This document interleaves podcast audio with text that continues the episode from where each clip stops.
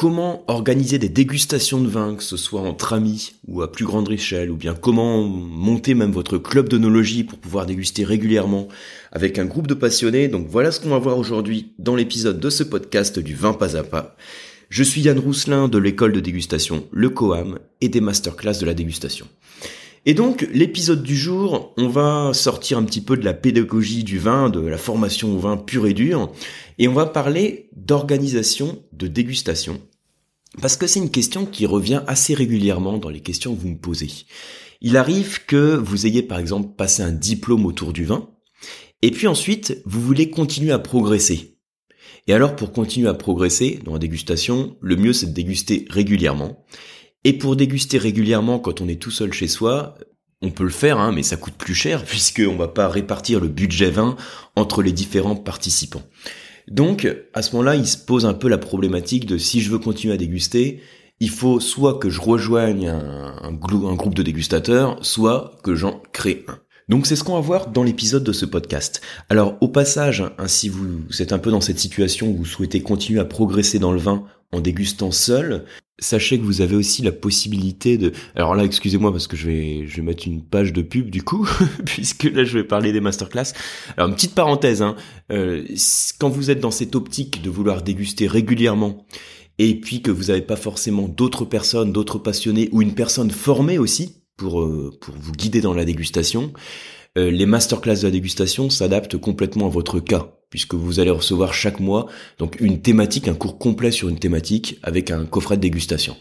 Donc je ferme la parenthèse. Donc désolé au passage hein, pour euh, un, peu cette pub que j'ai mis au début du podcast. D'habitude quand je vous parle de ce que je propose au Quam, j'en parle plutôt à la fin pour vous laisser hein, vous imprégner de toutes les informations que je veux d'abord vous transmettre. Bref, tout ça pour vous dire qu'il y a un vrai intérêt pour vous en tant que dégustateur ou en tant que passionné de vin de pouvoir euh, en fait instaurer une certaine régularité dans vos dégustations euh, en vous retrouvant avec un groupe d'amis ou un groupe de passionnés autour de thématiques qui sont définies. Et puis alors, pour que ces séances de dégustation se passent bien, pour bien les mettre en place, il y a plusieurs points dont je voudrais vous parler dans ce podcast. Alors j'en ai listé quelques-uns, quelques thèmes. Alors j'ai listé le thème, alors le s'interroger déjà sur le, pourquoi du club que vous souhaitez monter. Je vais le développer juste après. Hein. Donc le pourquoi. Euh, ensuite, l'échelle, à quelle échelle ou quelle structure pour votre club. Euh, on parlera aussi des fonds. On parlera du lieu où vous retrouvez, comment mettre en place les séances, le matériel à avoir, comment gérer le déroulement de la séance aussi, c'est hyper important quand vous faites une dégustation, euh, et qui va animer. Et puis je rajouterai aussi comment recruter des, des dégustateurs, c'est important aussi. Alors, je vais développer donc tous ces points en faisant en sorte de vous donner à chaque fois quelques idées clés, hein, quelques concepts, quelques informations qui j'espère vont vous aider à mettre en place votre groupe de dégustateurs. Première question à se poser, je pense. Alors après, c'est peut-être une question finalement qu'il faut se poser pour n'importe quel projet que vous lancez. Mais voilà. En tout cas, pour ce projet en particulier, la première question à se poser, c'est le pourquoi. Pourquoi vous voulez vous réunir pour déguster régulièrement? Parce que le pourquoi ça peut être, bah finalement je veux passer un bon moment avec quelques potes, je veux faire ça de manière régulière, et puis je vais en profiter pour, euh, dans ces bons moments qu'on passe ensemble avec ce groupe d'amis, bah pour euh, faire découvrir quelques bouteilles de vin, puis on les déguste ensemble, on les commente. Ça, ça peut être un pourquoi. Mais le pourquoi peut être aussi beaucoup plus centré sur l'apprentissage pur et dur.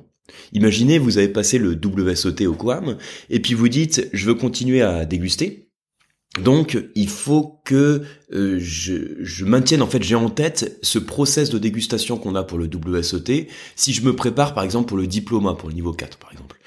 Du coup, dans ce cas-là, l'apprentissage est beaucoup plus, euh, entre guillemets, bourrin.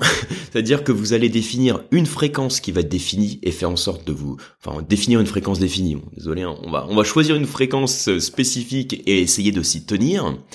Et puis il va y avoir un, peu plus de sérieux aussi dans la dégustation. Un peu plus de sérieux parce que tout le monde qui va participer à la dégustation doit suivre le protocole que vous avez défini, qui est celui par exemple de suivre le, le processus de dégustation qui est imposé par telle fiche de dégustation. Ou bien suivre la thématique que vous avez imposée. Donc c'est important de réfléchir en quelques minutes à ce pourquoi vous voulez déguster entre amis ou, à plus grande échelle. C'est-à-dire, est-ce que vous êtes plus focalisé sur le plaisir de vous retrouver entre amis et de passer un bon moment Ou est-ce que votre objectif principal, c'est de vous former, c'est d'apprendre, c'est de découvrir des vins? Et donc, une fois que vous avez réfléchi à, ce pourquoi, à cet objectif de déguster régulièrement, d'avoir un groupe de passionnés, vous pouvez vous interroger sur ce que j'appelle l'échelle, l'échelle du club, l'échelle du groupe. Et là, alors pour faire simple, dans, le cadre de ce podcast, je vais définir deux échelles possibles. Il y a l'échelle que j'appelle le noyau ou l'échelle que j'appelle le club. Voilà, c'est deux approches hein, sur votre groupe de dégustateurs. Soit c'est un noyau, soit c'est un club. Un noyau, en gros, vous êtes euh, trois dégustateurs, cinq, six dégustateurs, vous êtes juste huit pékins, huit passionnés, et vous vous retrouvez régulièrement pour déguster. Ça, c'est une petite structure, le noyau. Le club, vous êtes plus nombreux. Vous pouvez être 10 dégustateurs, 15, voire une vingtaine de dégustateurs. Et dans ce cas-là, c'est important aussi de s'interroger sur l'échelle. Est-ce que c'est plutôt noyau? Est-ce que c'est plutôt club? Cette échelle, elle peut aussi découler du pourquoi qu'on a défini précédemment. Et si vous êtes sur une échelle club, c'est-à-dire entre guillemets à, à plus grande échelle, ça peut être vraiment intéressant d'envisager de créer une association ou de créer une, ça peut être de créer une section ENO dans, dans une association, hein, et vous allez voir une association de quartier, et vous créez une section œnologie. Alors, pourquoi quand c'est à plus grande échelle, 10 euh, personnes, 20 personnes, voire plus, c'est important d'envisager de créer une association? Déjà, ça va être pour gérer les fonds, pour gérer l'argent. Parce que quand vous allez déguster, vous allez acheter des vins. Si vous avez un grand groupe, si vous avez plus de bouteilles à acheter, plus de références de bouteilles, euh, voire des bouteilles un peu plus haut de gamme, etc., c'est important de pouvoir gérer les fonds. Et dans ce cas-là, pour les gérer de manière beaucoup plus formelle, euh, créer une association, c'est complètement cohérent. Voilà. Donc ça, c'est le point. Imaginez donc l'échelle, la structure. Soit c'est noyau, soit c'est club. Alors justement, je parlais des fonds, donc c'est ce qu'on va voir tout de suite. Euh, les fonds, donc c'est-à-dire l'argent que dont vous allez avoir besoin pour acheter les bouteilles, va différer selon l'échelle. Si vous êtes sur une échelle noyau ou si vous êtes sur une échelle club, c'est pas la même chose. Je viens de le dire tout à l'heure. Imaginez sur une échelle noyau, vous avez quatre potes avec qui vous retrouvez pour déguster des bouteilles. Alors là, soit c'est beaucoup plus souple. Là, dans l'idée, tout le monde peut payer au moment de l'achat des vins. Vous dites tiens, euh, on va faire telle thématique, euh, on va mettre tant tant de budget 20, est-ce que ça vous va? Ok, ça va à tout le monde. Bon, je vais je vais les acheter. Est-ce que vous pouvez me faire un virement, etc. Donc éventuellement, si c'est un groupe de quatre personnes, ils peuvent payer sur place. C'est beaucoup plus souple. C'est beaucoup plus freestyle et ça fait partie du truc. C'est pas grave, c'est une échelle noyau, c'est un petit groupe, c'est plus informel euh, pour gérer l'achat des bouteilles, le budget n'est pas non plus le même, donc vous n'êtes pas obligé d'avoir un fonctionnement aussi formel que si vous avez une échelle club.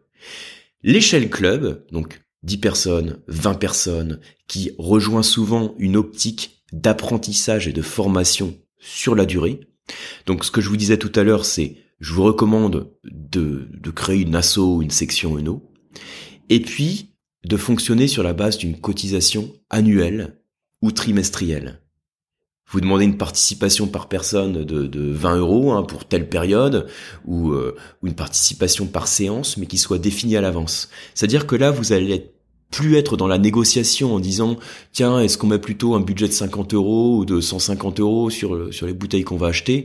Là, vous allez imposer une cotisation pour une période de temps et en fonction du nombre de personnes que vous avez dans le club, vous aurez un budget qui sera défini, qui vous permettra de choisir les bouteilles. Donc c'est pour ça, c'est important, euh, j'ai insisté sur la première question du pourquoi, parce que de la question du pourquoi découle l'échelle, noyau club, et de la question de l'échelle découlent les fonds. Et puis voilà, désolé de vous parler des, fonds hein, dès le début de, des différents points à voir, mais c'est important parce que ce qui permet aussi de faire vivre votre groupe finalement. Alors, ensuite, il y a un autre point à voir, c'est le lieu où vous allez vous retrouver pour déguster les vins. Et là encore, donc dans tout ce podcast, je fonctionne un peu comme ça, hein, je, fais la, distinction entre l'échelle noyau ou l'échelle club. L'échelle noyau, comme vous êtes, allez, 4, 5, 6, je dis, euh, voilà, peut-être jusque 7, 8 personnes, c'est de la petite échelle, vous pouvez donc vous retrouver simplement chez vous ou dans un resto. vous pouvez prendre un resto dans lequel il n'y a pas de droit de bouchon. Vous savez que ce qui arrive la plupart du temps dans un restaurant, c'est que si vous amenez vos bouteilles de vin dans le restaurant, vous allez devoir payer un tarif pour ouvrir la bouteille de vin. C'est ce qu'on appelle un droit de bouchon. Le droit de bouchon, en fonction du restaurant, en fonction de la ville où vous vous trouvez, en fonction du pays aussi, hein, ça peut être 6 euros, 7 euros, 8 euros, 10 euros, 20 euros par bouteille ouverte, hein, ça dépend complètement du resto. Euh, il existe des restaurants qui n'ont pas de droit de bouchon, donc ça peut être une bonne option pour vous réunir avec le club, mais je vous préviens, c'est loin d'être le plus courant. Mais bon, ça peut se faire. Et après, une autre option, donc à l'échelle club, c'est important quand vous êtes à l'échelle club, donc plus de personnes, euh, d'envisager euh, de le faire dans une salle, d'où l'intérêt aussi de constituer une section ENO ou de créer une association, parce que ça vous permet d'avoir éventuellement une salle qui soit prêtée, prêtée par la mairie par exemple. Donc là, ça donne beaucoup plus de, de flexibilité, beaucoup plus de facilité. Donc ça, c'est la question du lieu. Alors ensuite, comment mettre en place les séances Donc les séances, les dégustations que vous allez organiser? Alors, ce qu'il faut faire, ce que je vous recommande vraiment, c'est de définir au préalable un thème. Sinon, ça part vraiment de tous les côtés. Donc, un thème pour, un, pour une petite session de dégustation, ça peut être un cépage. Voilà, on va déguster par exemple des vins à partir du cépage Riesling ou à partir de la Syrah, euh, à partir du Cabernet Franc. Vous définissez un thème. Ça peut être aussi une région viticole. On va déguster des vins de Bordeaux. On va déguster des vins du Languedoc-Roussillon. On va déguster des vins de la Rioja, par exemple, en Espagne. Ou bien, ça peut être une, appellation. On va déguster des Châteauneuf du Pape. On va déguster des Pauillac. On va déguster des Chinons, par exemple. Ou bien, ça peut être un millésime, une année. On va déguster plusieurs vins du millésime 2015. Alors là, c'est hyper vaste. Hein.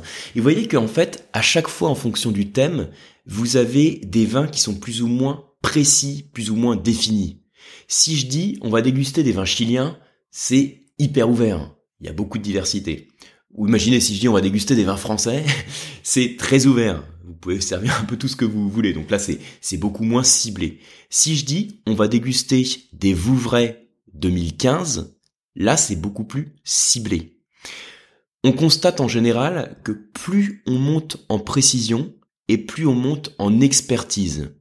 C'est-à-dire que si dans votre groupe de dégustateurs, vous avez que des débutants, euh, qui savent pas trop encore comment tenir leur verre de vin, bah évitez de partir sur Vouvray 2015. si vous faites panorama des vins français, certes, euh, bah, ça part un peu de tous les côtés, mais c'est pas grave parce que l'objectif est différent. L'objectif, c'est peut-être justement d'apprendre à tenir le verre de vin et puis d'apprendre à mettre des mots sur les sensations qu'on a quand on déguste le vin. Donc l'objectif à chaque fois va être différent et le thème va être différent en fonction du niveau d'expertise. Si vous êtes un groupe qui vous retrouvez régulièrement pour vous former, vous êtes diplômé dans le vin, euh, forcément vous allez partir sur des choses qui sont beaucoup plus précises, beaucoup plus expertes. Vous allez préparer aussi les sessions au préalable. Mais si c'est plus un groupe, euh, je vais dire un groupe de copains ou, pas forcément un groupe de copains, un groupe de passionnés, euh, mais qui ont un niveau très débutant qui s'initie au vin, là vous allez avoir des thèmes plus génériques. Donc définir le thème, c'est important. Définir la date. Si vous êtes dans l'échelle le club, donc un peu plus de personnes, je vous recommande de définir un calendrier directement à l'avance. Je sais pas, le deuxième jeudi du mois ou le premier jeudi du mois. À telle heure, à tel endroit c'est défini, tout le monde le réserve dans son agenda. Ça permet aussi d'instaurer une forme de régularité. Si vous êtes sur l'échelle le noyau, donc le groupe de potes, hein, vous êtes 5-6 PK dans le groupe, là euh, vous, vous envoyez un, mail ou un doodle pour choisir la date. Euh, si la date saute de temps en temps, euh, c'est moins grave. On est sur quelque chose qui est beaucoup, enfin c'est pas grave non plus forcément dans l'autre cas, hein, mais on est sur quelque chose qui est plus informel. Voyez, hein, c'est pour ça que c'est important de se poser les questions dans l'ordre que je vous recommande. Alors, euh, l'autre chose, hein, c'est quand vous avez, pour mettre en place la séance, hein, toujours donc préciser la date, le lieu, le thème, vous pouvez éventuellement préparer un petit quiz sur le thème. Donc ça vous impose à vous qui m'écoutez en tant qu'organisateur de la dégustation, euh, éventuellement en tant qu'animateur, de vous former un petit peu sur le thème qui va avoir lieu. Si vous êtes déjà formé au vin, euh, vous pouvez aussi donc faire un petit quiz 5-6 questions, mais qui permet aussi d'apporter un petit challenge, un petit jeu autour de la dégustation. Donc voilà pour la mise en place des séances. Alors, le matériel, bon là je passe très vite dessus, hein. vous allez déguster du vin, donc vous prenez des verres à vin, vous, les fournissez, c'est quand on a un groupe de dégustateurs qu'on anime, euh, fournissez le matos, ça permet euh, à tout le monde d'avoir euh, ce qu'il faut pour bien déguster, donc le verre, les crachoirs, euh, euh, de quoi prendre des notes, donc ayez quelques stylos sur place, des fiches de dégustation. Donc moi je vous propose plein de formats de fiches de dégustation. Hein. N'hésitez pas à, m'envoyer un petit mail si vous souhaitez des fiches de dégustation. J'ai des formats imprimables, ça sera un plaisir de vous, de vous les donner. Et puis, bah, éventuellement, vous pouvez mettre aussi, euh, si par exemple vous avez acheté les bouteilles au domaine, que vous avez des petites plaquettes sur le domaine, donc des, des dépliants sur le vin, vous pouvez les mettre. Mais si vous avez fait vos courses chez le caviste, vous pouvez aussi proposer les fiches techniques des vins. Hein, vous cherchez sur Google le nom du vin, vous mettez à côté fiches techniques, et vous aurez, la plupart du temps, vous les avez sur Internet, le, descriptif du vin en termes d'encépagement précis, en termes de vinification, d'élevage, éventuellement de type de terroir, etc. Et donc ça permet, au moment où vous dégustez aussi, de lire la fiche technique pour mieux connaître le vin. Alors ensuite, une autre question, comment se déroule le, enfin le cours d'onologie là c'est pas un cours le, la, dégustation. Parce que là on a vu comment la mettre en place le matos à prévoir mais comment ça se déroule. Alors ça ça va dépendre un petit peu aussi du niveau d'expertise du groupe. Mais dans tous les cas même si vous avez un groupe de débutants c'est vraiment sympa de déguster à l'aveugle. Donc vous mettez des, des caches bouteilles ou des chaussettes, hein, des chaussettes cache-bouteille ou du papier alu hein, autour de la bouteille. Le tout, c'est de cacher l'étiquette. Donc vous, entendre que qu'organisateur de la séance, vous cachez les étiquettes au préalable et vous dégustez tous les vins à l'aveugle. Et même avec des débutants, hein, des débutants qui qui vont pas forcément connaître les cépages, les vins, les appellations dégustées, ça ça ajoute un petit challenge et ça oblige à pas avoir d'a priori ou de préjugés sur le vin qu'on va déguster. Donc essayez de prendre cette habitude c'est très bien aussi pour développer ses sens sans jouer au buveur d'étiquette. C'est-à-dire on voit l'étiquette, on se dit oula, ça c'est un vin qui est cher, ça c'est du grand vin, ça a intérêt à être bon. Du coup quand je le goûte, je dis que c'est bon.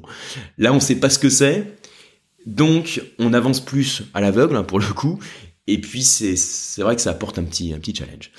Je vous recommande aussi bah, de remplir des fiches. Je vous l'ai dit tout à l'heure hein, dans le matériel dégustation, fournissez des fiches à chaque participant. Euh, et puis, bah, faites en sorte, euh, vous, en tant qu'organisateur, d'échanger un maximum avec tout le monde. Le but, c'est de passer un bon moment. On déguste du vin. Le but, c'est de se faire plaisir et de passer un bon moment. Même si vous êtes dans une optique de vous former euh, pour pour acquérir une certaine expertise, le but, c'est de se faire plaisir.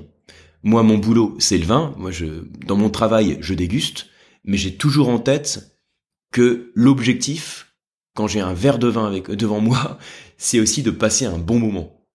Une dégustation, c'est une analyse sensorielle, et dans sensoriel, il y a sens, donc le but, c'est de se faire plaisir, c'est de faire plaisir avec le vin.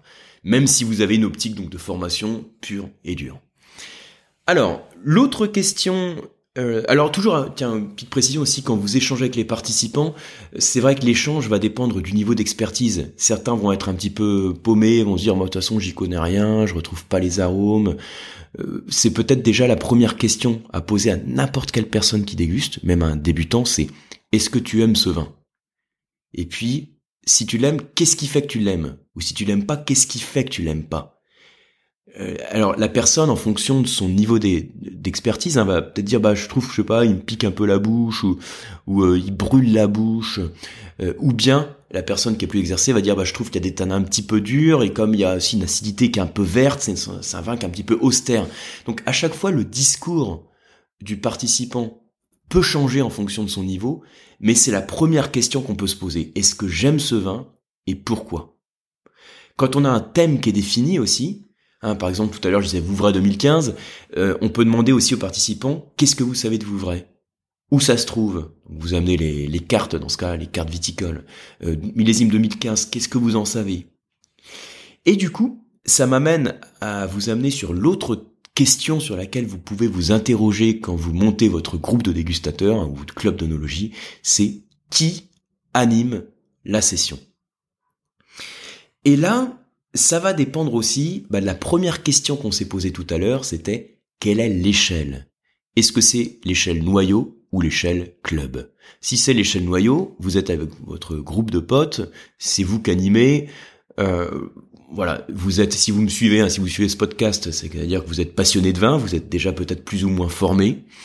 Et du coup, bah, même si vous n'avez pas un bon niveau d'expertise, vous êtes avec votre groupe d'amis, vous êtes là aussi pour apprendre peut-être avec eux. Donc vous allez essayer de vous renseigner sur les vins que vous avez dégustés, sur le thème qui a été choisi. Euh, et puis, si vous êtes à l'échelle club, plus de monde qui vient, il y a des thématiques et des dates qui sont définies à l'avance. Alors ça peut être vous si vous avez un bon niveau de, dégustation, ou vous pouvez éventuellement faire intervenir un expert de temps en temps. Donc voilà, au passage, donc n'hésitez pas à m'envoyer un petit mail euh, si vous souhaitez faire intervenir un formateur. Si je ne peux pas intervenir moi personnellement, euh, bah, j'ai plein de copains qui peuvent le faire. Donc euh, le mail, je vous le redonne, c'est contact at lecoam.eu. Donc c'est pas forcément un truc que vous allez faire à chaque fois, faire venir un expert, mais si vous êtes dans une optique d'apprentissage euh, pur et dur, que vous souhaitez vous former, bah ça peut être intéressant d'avoir peut-être de temps en temps quelqu'un qui vient pour mener la dégustation. Ça peut être aussi quelqu'un qui vient systématiquement à chaque session. Hein. donc ça c'est à vous de voir en fonction de, votre optique, hein, de, de l'objectif du club. Il y a un dernier point sur lequel je voudrais insister, une deuxième, une dernière question, un dernier thème, c'est comment recruter des dégustateurs dans votre club?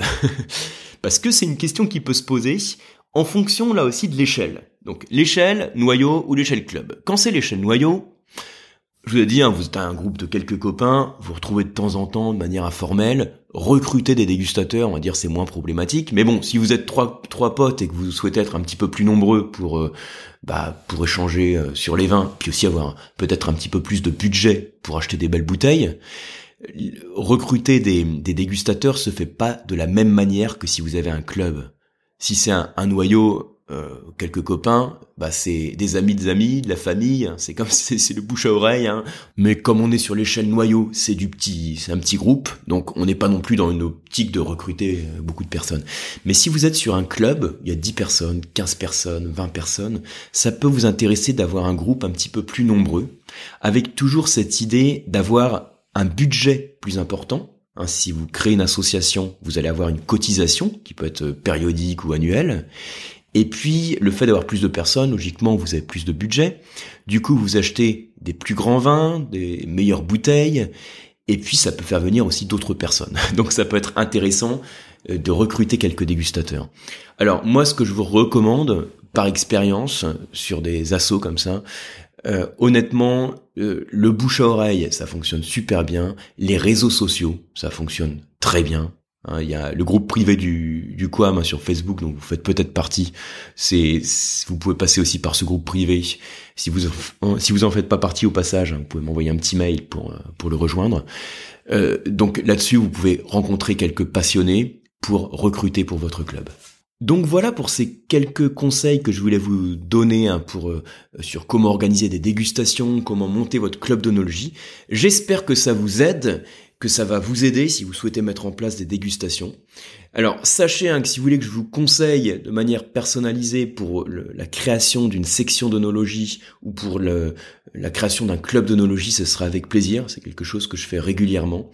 Alors que je participe ou non à l'animation du cours d'ailleurs, je peux aussi vous remettre des, des petits supports pédagogiques comme des fiches. Ce sera avec plaisir. Et puis, si vous, en tant qu'organisateur ou que animateur du groupe, vous voulez vous former et acquérir une certaine expertise, euh, j'espère vous retrouver sur les masterclass de la dégustation. Hein, justement, le club, c'est en quelque sorte un club virtuel hein, qui vous permet de déguster tous les mois de grands vins euh, en ma compagnie. Et si ce que vous souhaitez, c'est acquérir une expertise au travers d'un diplôme, J'espère vous retrouver alors sur les formations du Coam, donc c'est toujours sur lecoam.eu, donc là vous avez remarqué on arrive sur ma petite page de pub, donc sur lecoam.eu, où vous pourrez retrouver donc différents diplômes que vous pouvez suivre soit en présentiel, donc en présentiel ça peut être à Paris euh, ou avec Aix-en-Provence, ou bien à distance de chez vous. Donc ça peut être les diplômes du WSET, Wine and Spirit Education Trust, joli accent au passage, hein. ou bien les diplômes euh, du CFV, certificat les fondamentaux du vin, ou bien l'expertise vin de France qui est le CCAVF que vous pouvez suivre en présentiel à Paris ou bien à distance. Merci beaucoup pour votre attention, j'espère vous retrouver très vite sur un prochain podcast et je vous dis à très bientôt.